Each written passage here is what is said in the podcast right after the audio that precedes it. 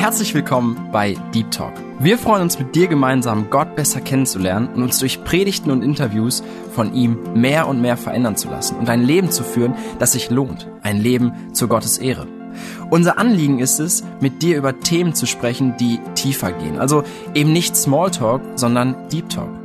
Sei dabei und lass dich herausfordern. Ja, herzlich willkommen hier bei Deep Talk. Ich freue mich, heute hier sein zu können. Ich bin bei einem guten Freund. Ich bin Nathanael und ich darf heute meinen Freund Boris ein paar Fragen stellen. Wir wollen uns heute um das Thema nochmal kümmern, Erfüllung im Beruf. Und ich denke, das ist sehr spannend. Und Boris, du hast auch eine Tätigkeit, die jetzt vielleicht nicht so ganz alltäglich ist und sehr, sehr spannend. Stell dich doch einfach mal kurz ein bisschen vor und dann gucken wir mal, was die Fragen so hergeben. Ja, hi. Ich heiße Boris. Ja, wie schon gesagt, ich kenne Nats schon länger. Und ich bin etwas älter als Nats, bin 33. Bin verheiratet, habe zwei mega süße, aber auch mega anstrengende Kinder, die mir sehr viel Schlaf rauben, aber ich denke, so geht's allen Eltern. Ja, Vielen Dank. Das hört sich auf jeden Fall schon mal echt interessant an. Ich bin in den großen Genuss gekommen, deine zwei Kinder schon mal kennenzulernen. Das ist echt eine Freude, auch wenn ich sie jetzt tatsächlich schon länger nicht gesehen habe. Und Kinder, du arbeitest jetzt ja nicht nur zu Hause, wenn man das so nennen darf. Du bist ja nicht nur zu Hause mit, mit Kindern unterwegs, sondern du, du bist Sonderpädagoge. Und erzähl uns doch mal, was ist das genau? Vielleicht magst du uns einen kleinen Einblick in deine Arbeit geben, was du so Tag für Tag erlebst und wo du herausgefordert bist. Ja, die beiden äh, Schlagwörter hast du genannt, Sonder- und Pädagoge. Einige kennen den Begriff aus dem äh, Metier Sonderschule oder sie verstehen darunter halt eher was aus dem Bereich Pädagogik, haben, denken dann an Kinder oder vielleicht Sozialpädagogik, aber im Grunde genommen bin ich ein etwas spezieller qualifizierter Lehrer. Also Sonderpädagoge, der kümmert sich um Kinder mit Unterstützungsbedarf.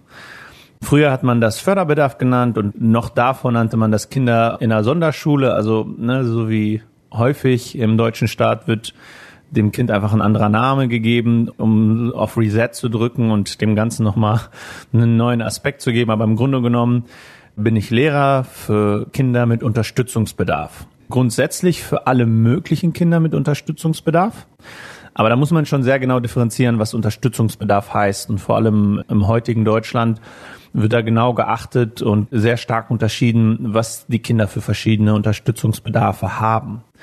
Grundsätzlich spricht man im äh, Kindesalter oder im äh, Jugendbereich von Kindern mit Unterstützungsbedarf, wenn sie nicht von alleine oder ohne Hilfestellung einfach in der Schule unterwegs sein können. Also wenn es ihnen so schwer fällt oder wenn sie so nicht mitmachen können, auch durchs Raster fallen würden, aufgrund von körperlichen Einschränkungen, aufgrund von geistigen Einschränkungen oder aufgrund von erzieherischen Einschränkungen oder was auch immer.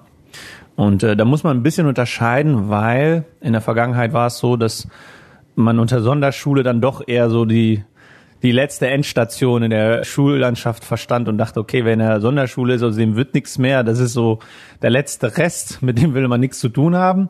Damit wollte man aufhören, abschließen und das Ganze reformieren und hat eben das Förderschulsystem eingeführt, was auch nicht deutschlandweit installiert ist, sondern das ist auch Ländersache. Und hier in NRW haben wir es eigentlich relativ, ich sag mal so, förderschulfreundlich. Ich arbeite im Speziellen an einer Förderschule für Kinder mit emotionaler und sozialer Entwicklungsunterstützung. Also kurz gesagt ESE, e, emotionale soziale Entwicklung. Meine Freunde fragen mich ganz oft, was heißt das? Emotionale soziale Entwicklung, das ist ein nicht greifbarer Begriff. Wenn ich es runterbrechen müsste oder einem Laien erklären müsste, der überhaupt nicht aus diesem Background kommt oder nichts damit anfangen kann, würde ich sagen, ziemlich schwer erziehbare Kinder. Kinder, die große Schwierigkeiten haben mit Autoritäten, mit Institutionen, überhaupt, ich sag's mal so, mit dem Leben klarzukommen. Aber eigentlich, also ne, viele denken dann sofort an Kinder mit geistiger Einschränkung oder geistiger Behinderung oder körperlichen Einschränkungen. Nein, an meiner Schule sind eigentlich alle Kinder körperlich beziehungsweise biologisch gesund, wobei es natürlich hier und da auch Ausnahmen gibt. Aber im Grunde genommen kommen die gesund zur Welt und wachsen halt in einem Umfeld auf, manchmal in einem häuslichen Umfeld, was das nicht unbedingt begünstigt, das Großwerden und das Erwachsenwerden, wo Kinder dann verschiedenste negative Erfahrungen machen oder keine Erfahrung machen und wo aus eigentlich unbeschwerten und liebevollen Kindern dann ziemlich schnell, ziemlich früh gewalttätige, aggressive oder sich verweigernde Kinder, Kinder, die ähm, Schwierigkeiten haben, mit anderen Kindern umzugehen. Also von bis alles dabei, aber im Grunde genommen Kinder, mit denen man nichts zu tun haben möchte, die man meiden würde auf der Straße. Wenn man die sieht, würde man denken, was, was ist denn das denn? Oder hat der keine Erziehung genossen? Ne? Und dafür gibt es eine eigene Schulform. Das ist eine Förderschule, Förderschule ESE, also Förderschule für Kinder mit emotionaler sozialer Entwicklung. Und dort arbeite ich zu meinem großen Glück, wie ich finde, nur Grundschulbereich. Also sprich, diese Schulform gibt es in verschiedenen Arten und Weisen. Es gibt in manchen Städten Schulen, wo Kinder von der ersten bis zur zehnten Klasse so eine Schulform besuchen. Aber die Schule, an der ich tätig bin, da besuchen nur Kinder von der ersten bis zur vierten Klasse diese Schule. Okay, also war jetzt lange Rede, kurzer Sinn. Also ich bin an einer Förderschule mit nur einem Unterstützungsbedarf. Es gibt verschiedene Unterstützungsbedarfe. Man muss das halt wirklich streng sehen, denn ähm, unsere Kinder haben nichts mit geistig behinderten Kindern zu tun oder mit körperlich eingeschränkten Kindern, auch nichts mit Kindern, die Schwierigkeiten haben mit dem Hören, Sehen oder Sprechen, sondern die Kinder, die bei uns sind, sind im Grunde genommen einfach nur sch schwierig im Umgang. Ähm, normalerweise hat man in der Grundschule eine Klasse mit 30 Kindern, also plus minus fünf und in der Regel einen äh, Grundschullehrkraft. An vielen Schulen gibt es dann auch Unterstützung durch weiteres Personal. Aber bei uns in der Schule haben wir in der Klasse in der Regel 12 bis 15 Kinder, also die halbe Größe. Aber wir sagen dann halt immer ganz gerne 12 bis 15 Knaller. Ne? Das sind Kinder, die in ihren Klassen dann als absolute Tyrannen gelten oder Ungeheuer. So sagen das manche Lehrer, wenn sie sich an uns wenden und die einfach nicht weiter wissen. Und wenn die dann alle auf einem Haufen hocken, ist halt nicht unbedingt einfacher. Und deswegen werden diese Kinder von immer zwei Sonderpädagogen als Klassenlehrern unterrichtet. Und einer davon bin ich. Ich habe eine aktuell vierte Klasse und unterrichte im Team zusammen mit meiner Teampartnerin. Die ist etwas älter, wovon ich sehr profitiere, aber ist auf jeden Fall eine gute Kombi. Und unsere Aufgabe ist es, diese Truppe je, täglich von morgens bis zum späten Nachmittag in allen Fächern zu unterrichten. Also wir verzichten auch auf die Rotation, dass wir sagen, okay, wir haben Fachlehrer, also für jedes Fach einen Experten, weil viele dieser Kinder nur in der Lage sind, in der Schule klarzukommen oder unterwegs zu sein, wenn sie eine feste Bezugsperson haben. Also es sind alles, fast alles Beziehungslerner und das ist eigentlich die Grundbedingung, dass es dort keine großen Wechsel gibt, keine großen Rotationen. Das funktioniert nicht. Da haben die Kinder schon oft gezeigt, dass bei Wechsel des Personals mal einfach wieder neu ausprobiert wird, wie weit kann man gehen und das bei eben so, so einer äh, Zusammensetzung schwierig ist. Das heißt, ich unterrichte jeden Tag mit meiner Teampartnerin jede Unterrichtsstunde zusammen und wir teilen uns die Fächer auf. Dadurch äh, bin ich so ein bisschen genötigt, auch Fächer zu unterrichten, die ich gar nicht gelernt habe oder auf die ich gar nicht unbedingt so viel Lust habe. Aber wie gesagt, wenn man sich jetzt so ein bisschen reingedacht hat, dann weiß man, vielleicht ist das Lernen an solchen Schulen auch nicht ganz so primär, wenn man daran denkt, dass diese Kinder Schwierigkeiten haben, überhaupt in der Gesellschaft klarzukommen zum Teil und grundsätzlich in der Schule nicht funktionieren, so wie man sich das wünscht und vorstellt. Und meine Aufgabe ist es eben, eben bestmöglich dort zu unterstützen, zu begleiten und ihnen alle Möglichkeiten zu eröffnen, vielleicht entweder zurückzufinden in eine Regelschule, also Regelgrundschule oder weiterführende Schule, oder mit Hilfestellung an eine entsprechende Schule zu kommen, die auch das Ganze unterstützt. Aber im Grunde genommen, dass sie rauskommen bei uns und woanders Fuß fassen können. Aber erstmal müssen sie das bei uns lernen, weil sie an ihren alten Schulen im Grunde genommen nicht mehr tragbar waren. Also im Grunde genommen landen bei uns die Kinder, die an ihren alten Schulen nicht mehr zu unterrichten waren, häufig dann auch gar nicht mehr den Unterricht besuchen konnten oder wo die Lehrer sagten, wir sind mit unserem Latein am Ende, wir wissen nicht weiter.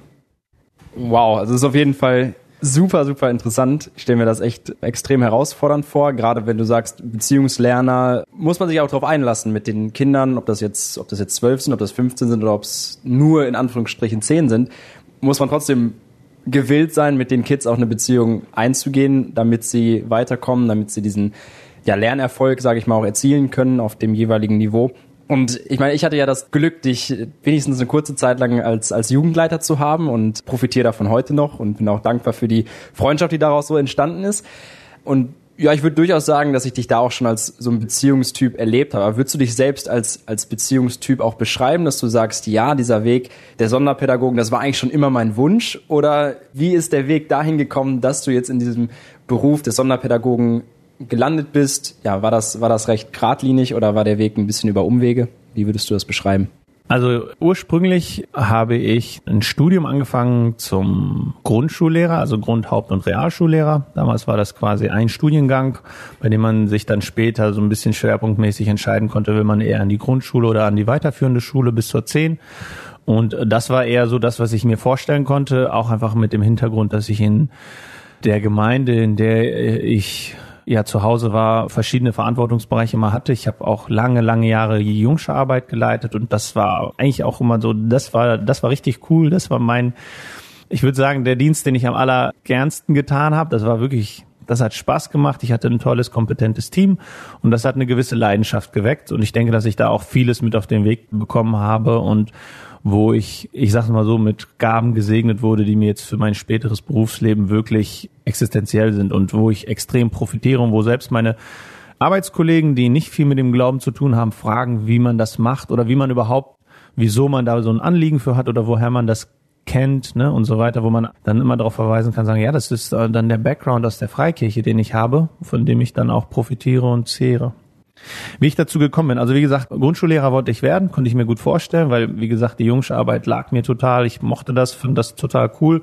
Und auch zu sehen, wie sich die Kinder entwickeln und was man ihnen alles mit auf den Weg geben kann. Und auch einfach die Floskel, ne, die Kinder sind unsere Zukunft, das ist die Zukunftsressource und warum nicht dort investieren, war halt so, ne? Und äh, auf der anderen Seite auch, um meine heutige Ehefrau zu beeindrucken, weil ich dachte damals, dass ich ihr damit imponieren kann. Also zwei Fliegen mit einer Klappe wollte ich schlagen. Heute ist es natürlich, wie gesagt, ein Segen, dass alles so lief, aber genau das war der Plan und dann war ich auch fertig und bin zu einer sehr, sehr, sehr günstigen Zeit fertig geworden.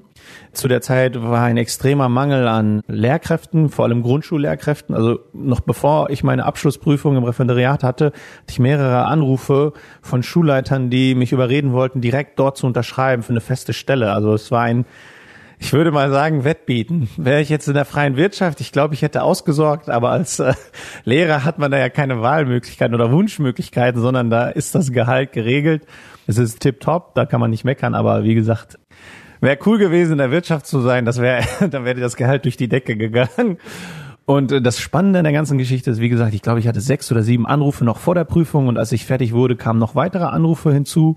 Das war schon irgendwie verrückt und irgendwie auch komisch, war dann schwer, sich auch so ein bisschen darauf zu fokussieren, wohin geht der Weg, was ist so das, was Gott mit einem vorhat, weil wenn dann die Anrufe kommen und man hat die Qual der Wahl, dann guckt man einfach, was einem liegt oder was man gerne machen würde. Und mitten in diesen Anrufen hat dann auch mein jetziger Schulleiter angerufen und mir die allerschäbigste Stelle von allen angeboten. Eine Vertretungsstelle, nichts Festes, nichts mit Perspektive und auch nichts aus meinem Ausbildungsbereich. Denn wie gesagt, Grundschule, ich war an einer Grundschule, habe dort meine Ausbildung gemacht zum Grundschullehrer und dann ruft er an. Äh, wir hatten nun zwischendurch mal Kontakt während der Zeit an meiner Ausbildungsschule. Er musste mal herkommen wegen einem Härtefall, der auch bei mir in der Klasse war. Und ja, wie es der Herr so wollte, war ich der einzige Lehrer an der Schule, der mit diesem Jungen super klarkam. Ein absoluter Ausnahmefall. Und ähm, mein Schulleiter meinte im Nachhinein auch, dass das die Qualifikation war, die er sehen wollte. Und er hat gemerkt, okay, ich bringe alles mit, was es braucht für diesen Beruf, zu dem er mich überreden wollte, zum Sonderpädagogen. Aber wie gesagt, nur eine Vertretungsstelle, also für eine schwangere Kollegin. Im Grunde genommen so nach dem Motto, ein Jahr und dann bist du weg, wahrscheinlich. Und zu dem Zeitpunkt hatten meine Frau und ich gerade ein Haus gekauft und wollten das selber sanieren und wollten auch gerne Nachwuchs bekommen. Als Bedingung wollten wir natürlich da die Arbeitssituation so ein bisschen geregelt haben und es wäre schön, eine feste Stelle zu haben. Und dementsprechend habe ich halt auf die Stelle geguckt, die am nächsten ist, die mir zusagt, wo ich Bock drauf habe und die einfach eine Sicherheit bot. Ne? Sicheres Einkommen, eine sichere Arbeitsstelle. Und wie gesagt, dann ruft mein jetziger Chef an und bietet mir diese Stelle an, die alles andere ist als eine große Sicherheit. Und vor allem Ding wusste ich nicht, was das ist, Sonderpädagoge an einer Förderschule. Also bis zu dem Zeitpunkt hatte ich immer davon gehört, aber überhaupt keinen Einblick von diesem Beruf. Hab mich aber breitschlagen lassen, mir das Ganze mal anzugucken, weil mein Umfeld, also die Kolleginnen an meiner Ausbildungsschule gesagt haben, schau da unbedingt mal rein das ist auch in Zukunft unheimlich wichtig. Ne? Inklusion in Deutschland, an deutschen Schulen, da führt kein Weg dran vorbei. Und dann war die Idee, okay, dann machst du da ein Jahr, holst dir so ein bisschen das Know-how von der Förderschule, damit man dann nachher an der Grundschule klarkommt, aber immer noch mit dem Ziel, Grundschullehrer zu werden. Ich glaube, es dauerte keine vier Wochen in dieser neuen Schule, wo ich dann war, dass ich Feuer und Flamme war für den Beruf. Meine jetzige Teampartnerin hat mich quasi angeleitet und zu dem Zeitpunkt war ich keine Fachkraft, sondern wie gesagt eine Vertretungskraft, die keine Ahnung hatte von dem Beruf selber, sondern es ist halt sehr ähnlich. Dadurch, dass die Schule, an der ich jetzt arbeite, eine Grundschule ist, sind da viele Parallelen. Nur das Klientel ist anders. Und ich sehe es als Führung, dass Gott das so wollte, dass ich an diese Schule komme und er dementsprechend meine Motivation dahingehend bewegt hat, weg vom Geld zu schauen, weg von der Sicherheit, dieser Sicherheit einer festen Stelle, der Wahlmöglichkeit, der Wunschmöglichkeit. Also wer sich auch auskennt in der Schullandschaft, das ist nicht immer so, dass man sich die Stelle aussuchen kann. Oft ist es so, man bewirbt sich und hat Glück oder wenn da was frei ist, dann ist das super. Von daher war es ein gewisses Risiko für mich als Privatperson und auch für uns als Familie, so wieder, okay, noch ein weiteres Jahr warten. Ne? Das war für uns immer wichtig, eine gewisse Sicherheit zu haben. Und wenn man das halt im Nachhinein betrachtet, kann ich nur sagen, dass das Führung war, dass Gott da Türen geöffnet hat. Und äh, das habe ich meinem Chef auch am Anfang so gesagt. Der war ein bisschen verdutzt. Aber ähm, er sagte, ist ihm egal, Hauptsache ich bleib da. Genau, und so bin ich dann halt dazu gekommen, an diese Schule zu kommen. Und im äh, weiteren Verlauf ist dann halt noch quasi die schulbegleitende Weiterbildung zum Sonderpädagogen gekommen, was auch nochmal ein Ritt war. Also noch einmal ein Referendariat zum Sonderpädagogen. Macht ein Lehrer auch nicht freiwillig nochmal ein zweites Referendariat. Aber wie gesagt, das war es wert. Das wollte ich in Kauf nehmen, weil ich es eben als meine Berufung sah. Und für mich der Weg so klar abgezeichnet wurde durch Gott, dass das dann auch kein Hindernis mehr darstellen sollte. Dann nochmal anderthalb Jahre Unterrichtsbesuche, sich von Leuten da maßregeln lassen, die anscheinend es besser wissen. Das ist so die Krux an der Lehrerausbildung. Aber ja, genau, dadurch bin ich Sonderpädagoge geworden und jetzt seit anderthalb Jahren auch vollwertig als Sonderpädagoge tätig. Vorher war es halt, wie gesagt, berufsbegleitend, eine Ausbildung, wobei ich schon ganz normal gearbeitet habe. Also im Grunde genommen bin ich jetzt schon seit fünf Jahren dabei. Aber genau, war ein etwas längerer Weg, Umwege dabei, aber so ist das dann manchmal mit Gott. Der hat dann nicht immer gleich den kürzesten Weg, sondern da sind manchmal Umwege, die dann zum Ziel führen und die sind auch gut so. Also ich glaube, anders wäre es nicht gut gewesen. Ja, spannend. Für mich ist es schön eigentlich mal, dass, dass ich jetzt über diesen Weg auch mal höre, wie das eigentlich alles zustande gekommen ist, wie du dahin gekommen bist, wo du jetzt bist. Und ist auf jeden Fall erstaunlich auch, dass du wie so eine Art in der Branche ein Quereinsteiger warst, dass du dir jetzt nicht nicht explizit vorher ausgesucht hast, ich möchte Sonderpädagoge werden, sondern dass Gott das so geführt hat und ja, du jetzt auch da bleiben konntest. Also aus dem Jahr sind ja jetzt doch ein paar Jahre mehr geworden. Und für mich klingt es so, und, und ich weiß es auch, dass du recht glücklich bist in deinem Beruf. Würdest du dich auch so als zufrieden bezeichnen? Auf einer Skala vielleicht? Wie, wie erfüllt bist du von dem Beruf, den du machst? Gib uns ruhig einen, einen allgemeinen Überblick, weil es gibt bestimmt Tage, an denen ist es vielleicht weniger und Tage, an denen ist es vielleicht mehr. Aber ja, was würdest du sagen? Ist dieser Job ein Job, wo du sagst, ja, der, der erfüllt mich. Du hast es ja schon angedeutet, ich sehe darin die Berufung, dass Gott mich dahingestellt hat. Und das hilft auch vielleicht, das trägt zu dieser hoffentlichen Erfülltheit oder dieser Zufriedenheit bei. Also, ne, wenn ich die fünf Jahre Revue passieren lasse und dann sagen soll, auf einer Skala von eins bis zehn, zehn ist top, eins ist schlecht, würde ich sagen elf. Auf jeden Fall. Es ist echt so mega, mega Beruf. Ich liebe diese Arbeit in dem Kontext. Man muss hinzufügen, ich glaube, das variiert ganz stark von Schule zu Schule.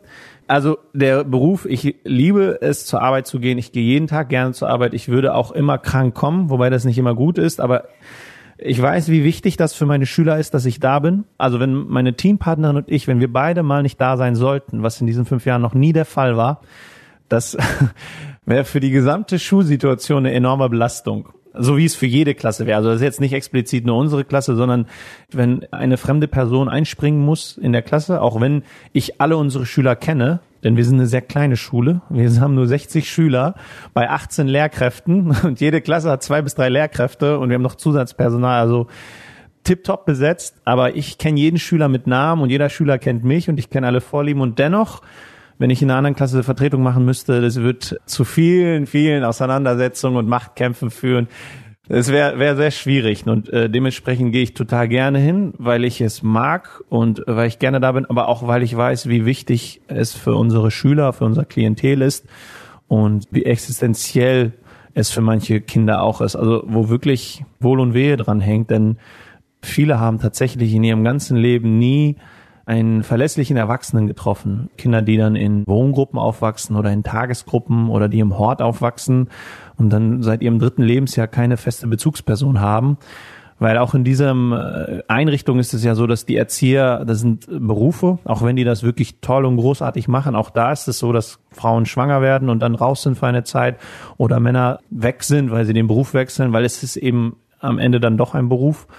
Und wenn dann da so ein Dreijähriger versucht, irgendwie über einen Zeitraum von fünf Jahren irgendeine feste Bindung in so einer Einrichtung aufzubauen und dann in Schule auch ständig Wechsel erlebt, es macht so viel kaputt und ist so schlimm. Diese Kinder bräuchten eigentlich ganz was anderes. Ne? Sie müssten im Grunde genommen das, was wir jetzt schon kennen als äh, wiedergeborene Christen, müssten sie erfahren, dass sie eine verlässliche Konstante haben würden in Gott, aber bisher haben sie nicht die Möglichkeit gehabt, davon zu erfahren. Ne? Und Deswegen ist es mir das auch echt ein Anliegen, immer zur Arbeit zu gehen. Es sollte auf jeden Fall eine Berufung sein, der Lehrerberuf, denn man hat so einen prägenden Einfluss auf die Kinder und vor allem in meiner Sparte hängt, wie gesagt, oft Wohl und Wehe davon ab, weil dann vielleicht das doch die letzte oder die einzige verlässliche Beziehung war oder ist, die ein Kind dann erlebt. Und äh, schade ist halt, dass ich manche Kinder nur kurz erlebe. Manchmal kommen die Kinder ja sehr spät zu uns. Aber wenn man dann ein Kind von der ersten bis zur vierten Klasse hat, ne, dann wird schon ziemlich viel geheult bei der Verabschiedung und der Kontakt danach ist immer noch sehr gut und man hat immer noch viele, viele Kinder, die sich melden, was dann auch wieder eine gewisse Herausforderung ist, weil irgendwann muss man dann auch loslassen. Es ist halt ein Beruf. Ich habe auch schon diverse Anfragen von Schülern gehabt, ob die nicht bei mir leben könnten, ob sie nicht bei mir einziehen dürften oder ob ich mit ihnen nicht in, einfach in der Schule wohnen könnte, wo ich dann halt immer ablehnen musste. Aber um das Ganze nochmal vielleicht im Verhältnis darzustellen. Ich nehme oft meine eigenen Kinder mit in die Schule. Die sind aktuell drei und anderthalb und die sitzen manchmal im Unterricht mit dabei und bereichern einfach die Klassensituation. Manch einer hat Befürchtungen, dass diese Kinder andere Kinder halt, ich sag's mal so, unsachgemäß behandeln.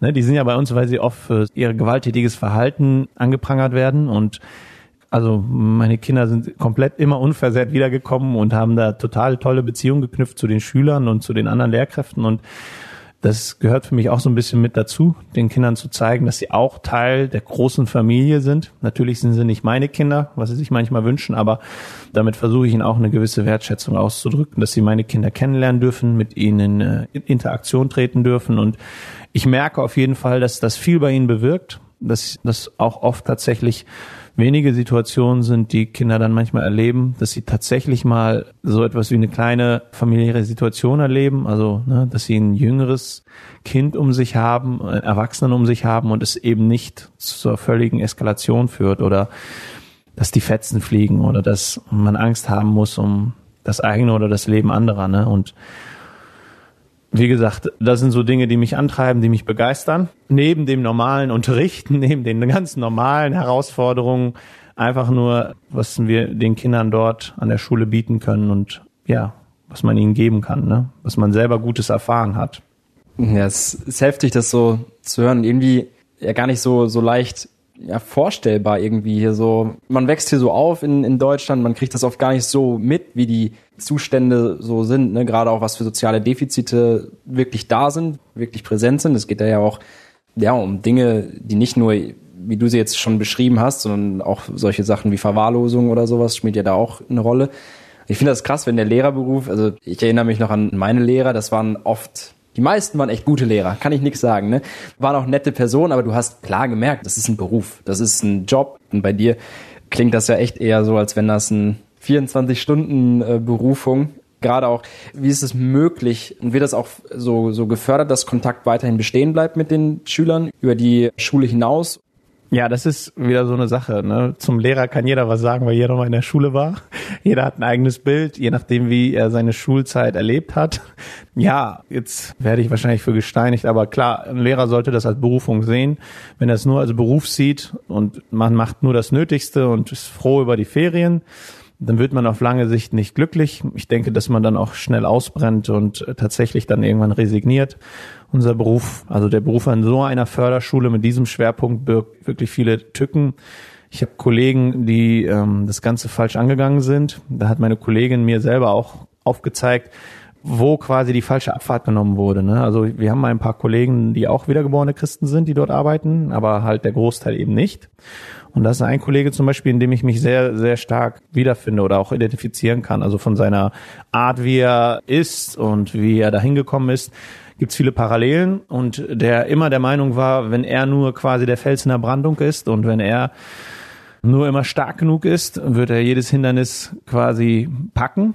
Und wenn man ihn jetzt heute sehen würde, dann im Grunde genommen muss man sagen, dass er vielleicht nicht unbedingt resigniert hat, aber dass er ein bisschen verbittert ist vom Leben, weil es so viele Enttäuschungen und Rückschläge gab, wo man sich bei Einzelsituationen, einzelnen Kindern so investiert hat und für Schüler so viel getan hat und dann das Ganze für nichts war, weil dann einfach eine Situation alles zerstört hat. Wenn man dann zum Beispiel eine Existenz für ein Kind vorbereitet hat und alles dafür getan hat, sich außerhalb des Berufs noch wirklich tagelang, wochenlang mit Institutionen und Fördermöglichkeiten und auch Privattreffen versucht hat, alles zu verbessern und dann hat das Kind einmal Kontakt mit einer Person, mit der er keinen Kontakt haben sollte, sei es ein Vater aus der Vergangenheit, der gewalttätig war oder sei es der Wechsel der Einrichtung, was auch immer. Oft sind es Kleinigkeiten, die alles wieder kaputt gemacht haben und dann fängt man wieder bei Null an. Man hört ja, das Kind, was auf so einem tollen Weg war, was geschafft hat, zu, sich zu einer Persönlichkeit zu entwickeln, ist wieder selbstmordgefährdet oder ist wieder aggressiv oder ist wieder einer Bande beigetreten. Und ähm, klar versuchen wir gerne und äh, wo es geht, Kontakt zu halten, aber oft ist das sehr bitter, wenn man dann hört, dass viele dann doch irgendwie nicht die Kurve gekriegt haben. Das ist das, was ich am Anfang meinte mit, vielleicht ist es ein Segen, dass wir die Kinder nur bis zur vierten Klasse haben und gar nicht oft sehen, wie dann der Weg weitergeht, weil oft ist es dann ja eher die Pubertät oder das Teenageralter, was noch entscheidender ist, wie der weitere Lebensweg ist. Ne? Die Peer Group, die Menschen um einen herum sind sehr ausschlaggebend und diese Kinder bewegen sich oft schon in einem Metier oder haben ein nicht unbedingt förderliches Umfeld um sich dass sie da so den Absprung schaffen und es hinbekommen, vielleicht irgendwie eine Ausbildung anzustreben oder einen Beruf zu ergreifen und eine vernünftige Familiensituation aufzubauen. Ne? Also wenn dort Familien entstehen, dann eher aus Versehen und ungewollt und dann Geschichten, die für keinen gut sind, sei es für die Eltern oder für die Kinder. Und wo wir dann auch oft, ich sag's mal so, generationenweise Kinder kriegen, wo dann der Vater oder der Vater vom Vater schon bei uns auf der Schule war und wo jetzt dann der Sohnemann kommt, was dann zwar in dem ersten Moment ganz nett ist, aber eigentlich auch irgendwo bitter ist.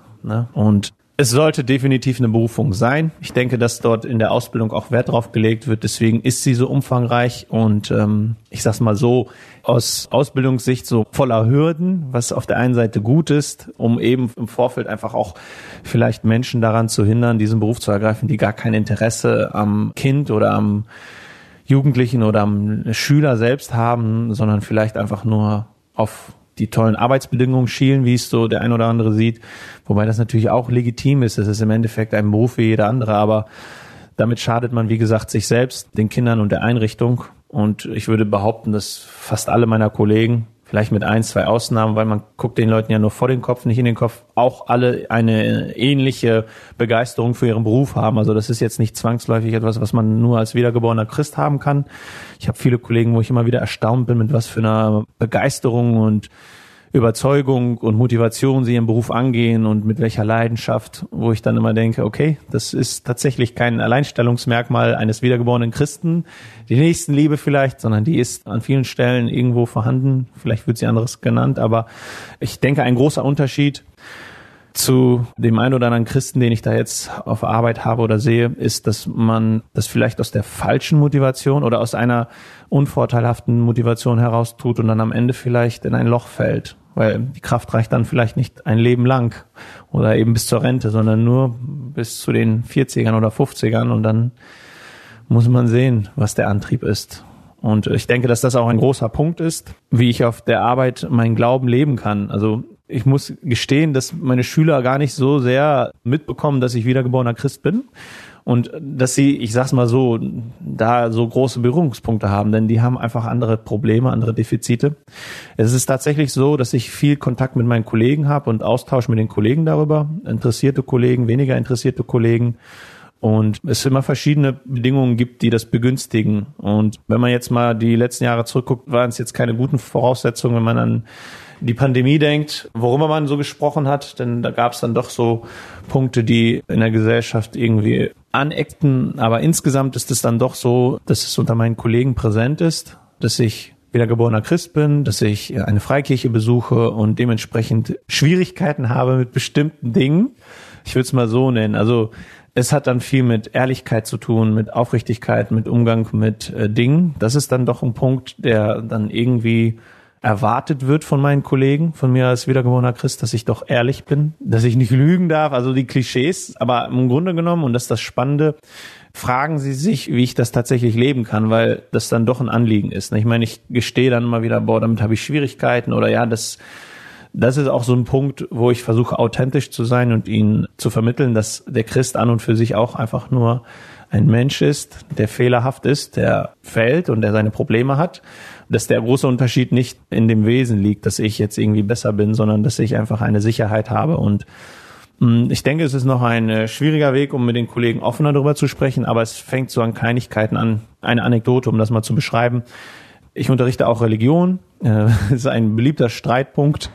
Und in dem Zuge vermittle ich immer ganz gern die Schöpfungsgeschichte. Ich habe da so ein paar Bilderbücher und ein paar Ansätze, wo ich mit den Kindern das Thema aufgreife und wo ich ihnen versuche zu vermitteln, dass es verschiedene Ansätze gibt und verschiedene Möglichkeiten, wie man sich vorstellen kann, wie die Welt geschaffen wurde. Denn präsent ist natürlich in den meisten Köpfen dann doch von den Schülern, was die Eltern ihnen vermitteln, ne? Evolution, und dass das das einzig Richtige ist, dass es auch nichts anderes gibt, dass andere Dinge Blödsinn sind. Aber der Religionsunterricht bietet gewisse Freiräume und er sieht auch vor, dass die Schöpfungsgeschichte als solche vermittelt wird und unterrichtet wird. Und wo ich dann gerne, ich meine, in der Grundschule, das ist immer der Vorteil, gibt's keine harten Fakten.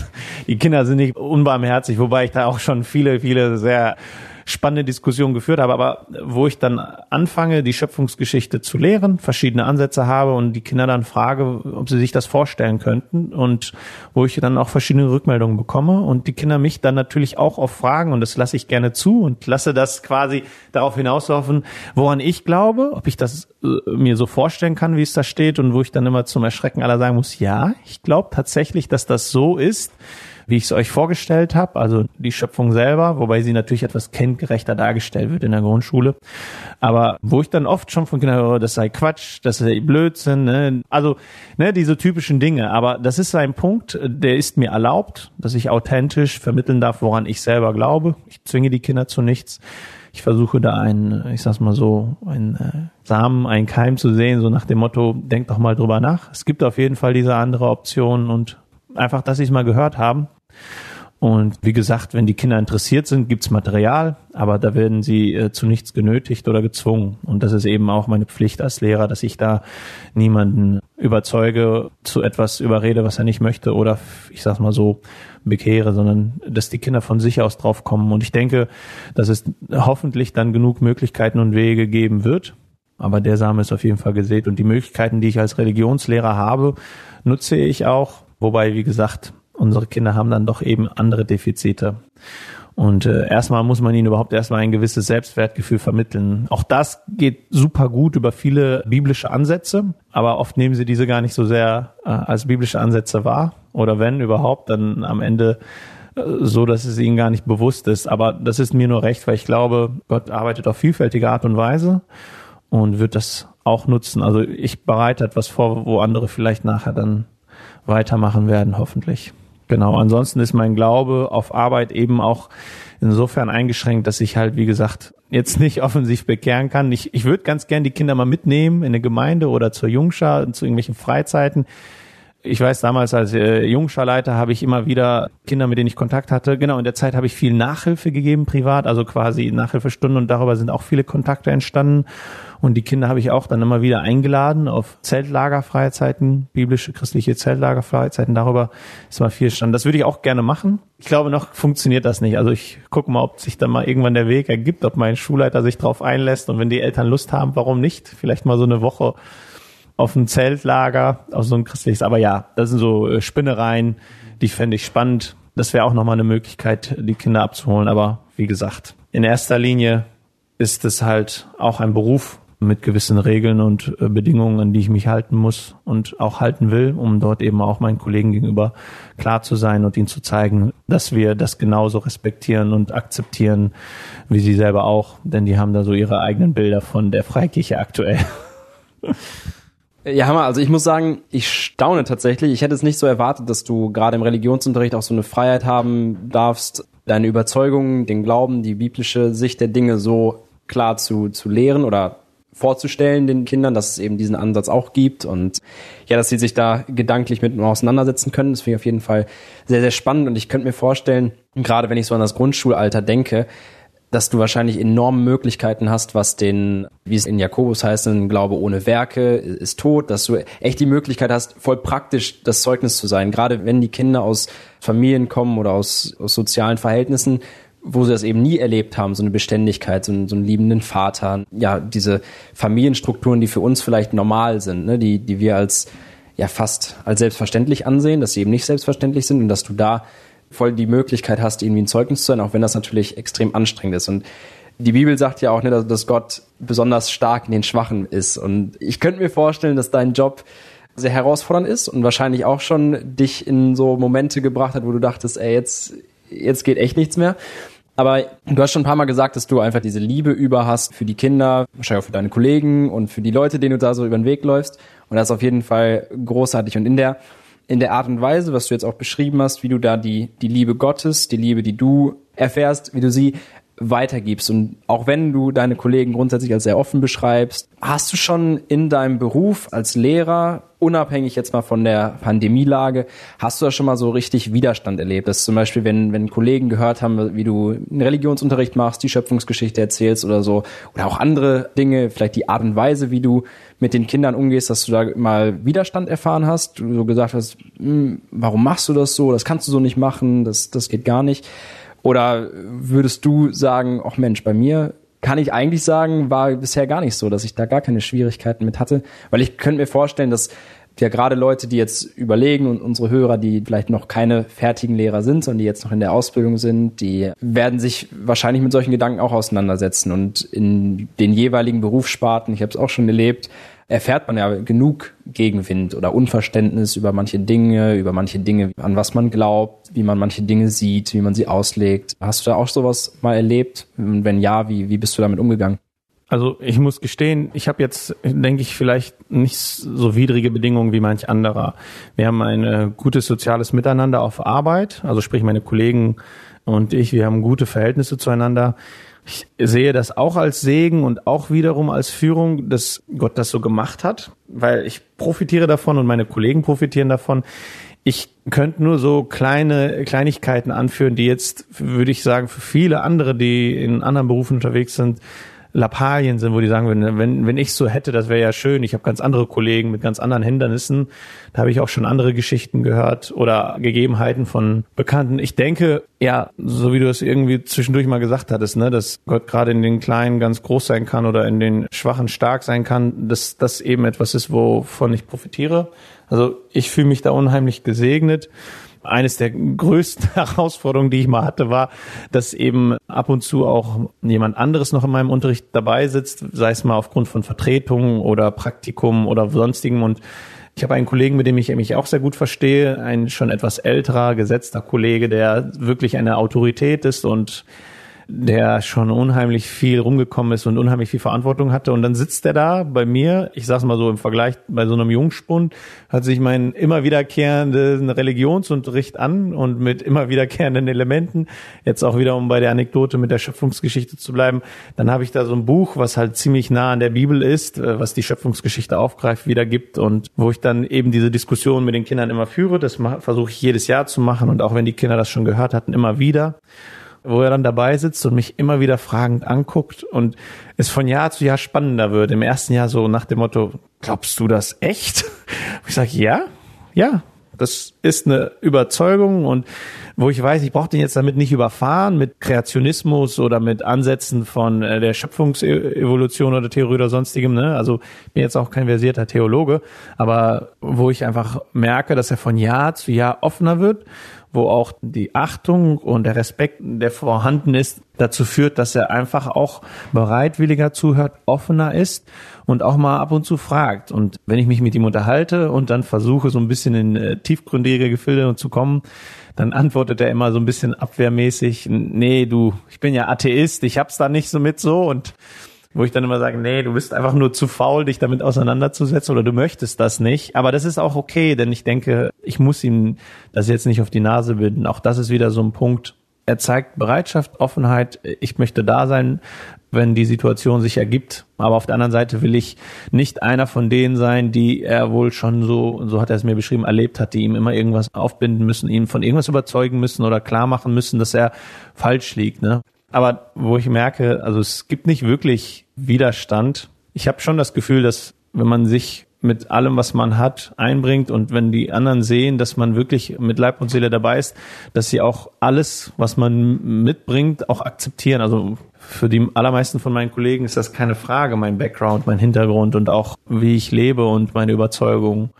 Natürlich teilen sie das nicht immer, aber sie respektieren und akzeptieren das und respektieren entsprechend meinen Unterricht. Und ich glaube, wer sich damit auskennt, weiß, dass das schon eine Sache ist. Also bei uns sind grundsätzlich immer alle Klassentüren offen. Das sagt jetzt nicht jedem was, aber üblicher ist es ja natürlich, dass man dann, wenn man in die Klasse geht, macht man hinter sich die Tür zu, weil man will ja nicht, dass jeder reinschaut und jeder mitkriegt, was man so macht. Ob das jetzt was, also ich meine damit jetzt nicht irgendwelche negativen Dinge, sondern ne, das, die eigene Klasse, das ist mein Hoheitsgebiet, wie ich mit den Schülern umgehe, das hat die anderen nicht zu interessieren, ne, das ist dann doch irgendwo präsent bei einigen, wobei das nicht richtig ist. Und äh, bei uns ist das grundsätzlich so, dass Klassentüren offen sind, jeder kann jederzeit rein und ich habe ein reges Kommen und Gehen von Kollegen, Schülern, Praktikanten und es ist immer gleich. Also ich verstelle mich nicht, wenn jemand dazukommt. Ich verändere meinen Unterricht nicht und auch die Inhalte. Also sprich, wenn mein Chef, der kommt oft rein wegen irgendwelchen Absprachen, sei es jetzt aufgrund von Schülern und der hat dann auch oft schon mitbekommen, was ich im Religionsunterricht da mache. Und es gab noch nie eine abfällige Bemerkung oder eine Frage stellen, weil ich halte mich natürlich an den Lehrplan. Der ist wirklich großzügig. Also wenn man will, als wiedergeborener Christ, bietet der Religionslehrplan in NRW viele, viele Möglichkeiten, das Evangelium ganz großartig zu verkünden, vor allem um Weihnachten rum. Das ist echt alles möglich, natürlich immer in einem gewissen Rahmen. Ne? Aber ähm, in der Hinsicht gab es keine großen Hindernisse. Die größten Hürden, die ich erlebt habe, waren eher zwischenmenschliche. Als ich, ich glaube, in meinem allerersten Jahr hatte ich dann im Sommer dann einen Brief von der Staatsanwaltschaft mit dem Vorwurf, dass ich ein Kind geschlagen haben soll. Das war echt ein Tiefschlag, weil also die Szene wurde auch beschrieben und ich wusste auch, um welche es ging. Das Fatale war nur, ich habe in meiner ganzen Zeit kein Kind geschlagen. Also das hat mich wirklich getroffen im Herzen. Also das war so etwas, ich war total begeistert. Ich hatte diese, ich sag's mal so, übertriebene Übermotivation und das war schon wirklich, ich habe hier Geschichten erzählt von meiner Arbeit, da war meine Frau schon so, oh nein, nicht schon wieder die, oh nee, nicht, nein. Und äh, heute noch manchmal, oh, die Geschichte habe ich schon so oft gehört. Und äh, das war schon das hatte mich getroffen. Das ging alles glimpflich aus. Ich habe eine Aussage getroffen und das Verrückte an der ganzen Geschichte, die Szene, die der Schüler aus der Not heraus, jetzt mache ich dem Schüler keinen Vorwurf, das geschah auf Druck der Eltern, die den Jungen da raus wollten und dachten, jetzt ziehen wir alle Register und der lügt dann da. Da war meine Kollegin bei, da waren alle Schüler bei und hätte es irgendwas gegeben, dann hätten die alle aussagen können als Zeugen. Aber wie gesagt, eine Lappalie. Nur das war für mich eine große Hürde, weil meine Kollegin auch sagte, das wird noch häufiger vorkommen, dass man mit solchen Dingen sich auseinandersetzen muss, mit Vorwürfen, Falschaussagen, Behauptungen von Kindern die wirklich gefährlich sind, ne? auch in Bezug auf meine Existenz als Vater, als Ehemann, als Privatperson. Oft braucht man dann wirklich selber viel Nächstenliebe und muss dann tatsächlich zurückgreifen auf Gottes Liebe, weil dann ist es so, dass man Erfahrungen macht, die einen verbittern könnten oder Erfahrungen macht, die es einem nicht ermöglichen, unvoreingenommen in eine Situation mit einem Schüler zu gehen, wobei es nicht fair ist, ein Kind schon so früh jegliche Möglichkeiten zu nehmen, einfach zu sagen, den stecke ich jetzt in diese Schublade. Das ist das, wozu man schnell neigen würde oder wozu viele neigen, aber was falsch ist und wo man wirklich gegenarbeiten muss. Und wie gesagt, bei diesem einen Schüler, der diese Falschaussage getroffen hatte, der mir quasi vorgeworfen hatte, dass ich ihn geschlagen habe, das war wirklich echt ein halbes Jahr lang ein Kampf mit mir, diesem Schüler nicht voreingenommen zu begegnen, ihm immer wieder die Chance zu geben, dieselbe Chance wie jedem anderen Schüler und nicht zu sagen, nee, der ist es mir nicht wert, da werde ich mich nicht investieren, mit dem gehe ich nicht spielen und so weiter, sondern da habe ich dann tatsächlich auch Grenzen des christlichen Miteinanders, nenne ich es mal so, gespürt, wo ich dann tatsächlich auch ab und zu mal in mich gehen musste, auch ins Gebet gehen musste und sagen musste, ey, der Junge, das ist nicht richtig, das ist nicht das, was Jesus sagt in der Bibel über Kinder und überhaupt, was Jesus sagt. Und dennoch fiel es mir unheimlich schwer, obwohl ich ja so übermotiviert an die ganze Sache rübergehe. Das sind Dinge, ich denke, da werde ich auch noch lange dran arbeiten müssen, immer wieder auf Null zurückzukehren und den Kindern nochmal eine Chance zu geben und sie nicht eben abzustempeln. Ja, das stelle ich mir wirklich, wirklich herausfordernd vor, weil man, also ich meine, dafür braucht man jetzt ja ein Lehrer sein, man kennt es ja allgemein, ne, dass man Menschen, denen man begegnet, der erste Eindruck zählt. Und nach dem ersten Eindruck hat man die meisten, ohne dass man das möchte, in irgendeine Schublade eingeordnet und dann zu sagen, Reset, gerade bei Kindern, gerade bei Kindern mit vielleicht erschwerten Bedingungen oder so, für die ist es dann ja nochmal wichtiger, sage ich mal, immer diesen, diese neue Chance zu bekommen. Das auf jeden Fall wünsche ich dir auf jeden Fall weiterhin viel Segen und Weisheit in dem Umgang damit. Und jetzt noch zu einer letzten Frage der Lehrerberuf ist ja durchaus ein recht beliebter Beruf. Ich kann mir das kaum vorstellen persönlich, aber es gibt doch viele Leute, die diesen Beruf erlernen möchten und vielleicht gerade an die, aber ich denke auch an, an alle anderen Berufe kann sich das richten. Hast du so ein, zwei Tipps vielleicht, wo du sagst, Mensch, ich würde mir wünschen, dass, dass andere Menschen ein, ein ähnlich zufriedenes Dasein in ihrem Beruf fristen können, dass sie ja vielleicht auch solche Möglichkeiten sehen und dann auch nicht nur sehen, sondern auch die Möglichkeit haben, sie zu ergreifen, um den Glauben zu leben, um ein Zeugnis zu sein, um authentisch zu sein in irgendeiner Form. Hast du also so ein paar Tipps, wo du sagst, jo, das ist, das ist wirklich eine wichtige Sache, das kann helfen, um, um in dem Job auch ja, diese Berufung zu sehen. Ich, ich denke, vielleicht liege ich falsch, aber ich, ich könnte mir vorstellen, dass für dich diese Gewissheit, ja, das ist der Ort, an dem Gott mich haben will, auch viel ausmacht, oder? Dass das viel Sicherheit gibt, viel Freude, viel Motivation gibt. Wenn das nicht da wäre und denk, jeden Tag denkst so, ja, wieder ein weiterer Tag im, im Kalender, das ist dann irgendwie, könnte ich mir vorstellen, es ist nicht so schön. Aber was würdest du sagen, ein, zwei Dinge, um Leute zu motivieren, in ihrem Job auch weiterhin ihren Glauben zu leben oder vielleicht ganz neu Möglichkeiten auch zu sehen. Du hast ja schon gesagt mit dem Lehrplan. Mir war das gar nicht so bewusst. Ich meine, ich habe auch nie einen Lehrplan gelesen. Aber wenn es da solche Möglichkeiten gibt, dass man sie auch ergreifen kann, ne? also dass das jetzt nicht irgendwie strafbar ist oder dass man dann nicht sonst irgendwas machen muss. Aber vielleicht fällt dir ja noch was Besseres ein. Ja, du fragst nach großen Geheimnissen. Also, also ein Tipp habe ich nicht. Es gibt, glaube ich, auch keinen Tipp, den man geben kann. Aber was ich sagen kann, ist, definitiv geholfen hat mir die Möglichkeit, in der Freikirche Erfahrungen zu sammeln. Ich glaube, was wirklich wichtig ist für uns Menschen, sind Erfahrungen. Wir müssen Erfahrungen sammeln. Wir müssen diese Erfahrungen auswerten, bewerten und sie einordnen. Und ich habe ziemlich schnell und ziemlich früh die Erfahrung gemacht, dass ich mit Menschen arbeiten möchte. Äh, ich konnte mir verschiedene Strukturen vorstellen. Also es war nicht zwangsläufig so, dass ich mir nur vorstellen konnte, mit Grundschülern zu arbeiten. Ne? Ich konnte mir verschiedene Dinge, aber ich habe einfach gewusst und gemerkt, das ist das, was ich mag, was ich kann und habe versucht, bei meiner Berufswahl so ein bisschen auf die Interessen und Stärken zu achten. Natürlich spielen da so viele verschiedene Aspekte eine Rolle. Ich hätte auch einen anderen Weg einschlagen können und mir auch gut vorstellen können, dass das vielleicht gut klappt. Dennoch ist das definitiv etwas, was ich jedem, ich sag's mal so, jungen Menschen raten würde, erstmal sich genau anzuschauen, was mag ich, was kann ich gut und was kann ich mir vorstellen. Und das geht nur, indem man Dinge ausprobiert. Ich finde es in unserer Gesellschaft manchmal ein bisschen schade, dass oft so dieser Turbo eingelegt wird, wenn ich sehe, dass dann zum Beispiel nach der Schule, also nach dem Abitur oder sei es die zehnte Klasse, dass man immer sofort dann den Berufsweg einschlagen muss, sofort Karriere machen muss und sich nicht eben erstmal die Zeit nimmt, nochmal zu schauen und in sich zu gehen. Vielleicht auch so eine Phase zu haben, was will Gott von mir, was möchte ich?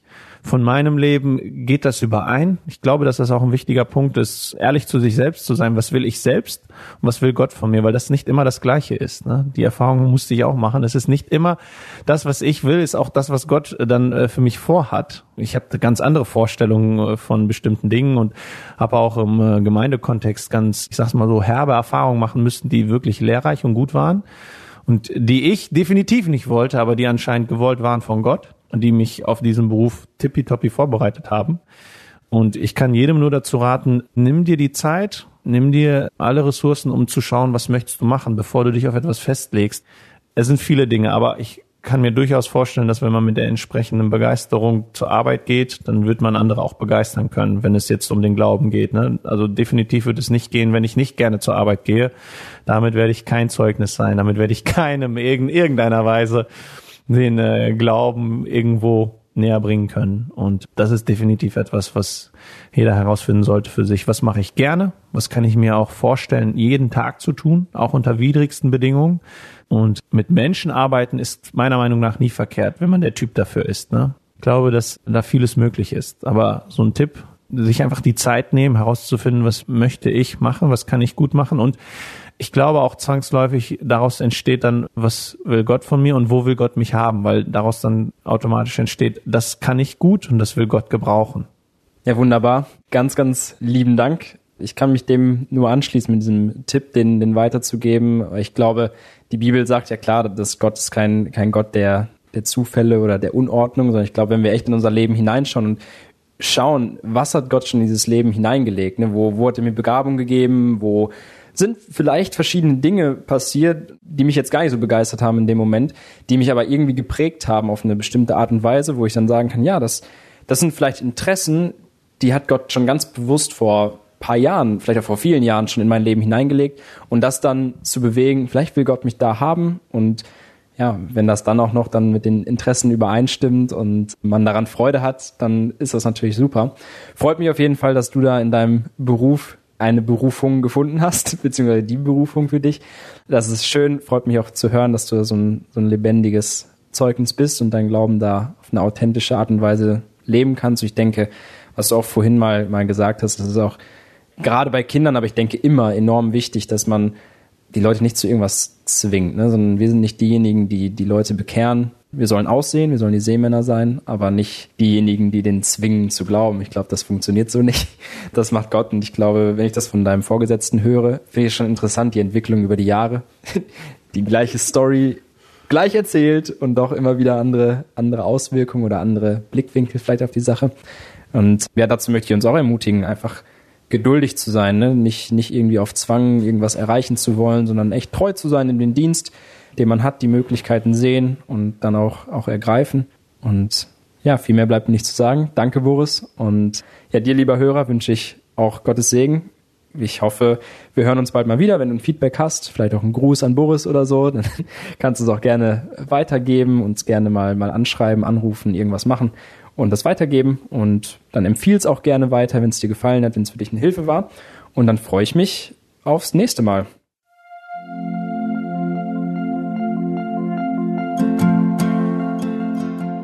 Schön, dass du heute dabei warst. Wenn es für dich ein Segen war und du etwas mitnehmen konntest, dann teile Deep Talk gerne mit deinen Freunden und fühle dich frei, auch uns ein Feedback zu schreiben. Wir würden uns da sehr darüber freuen. Wenn du heute zum ersten Mal dabei warst oder eine Sendung verpasst hast, kannst du alle vorherigen Sendungen auf Spotify oder auf Soundcloud finden. Mehr Infos über Deep Talk oder Segenswelle allgemein findest du auf www.segenswelle.de oder auf unserem Instagram-Feed, auch unter Segenswelle zu finden. Falls du Fragen und Anregungen, zum Beispiel Themenvorschläge hast, schreib uns gerne. Wir wünschen dir noch eine gesegnete Woche mit den Worten aus Kolosser 3, Vers 17. Und was immer ihr tut, in Wort oder Werk, das tut alles im Namen des Herrn Jesus und dankt Gott dem Vater durch ihn.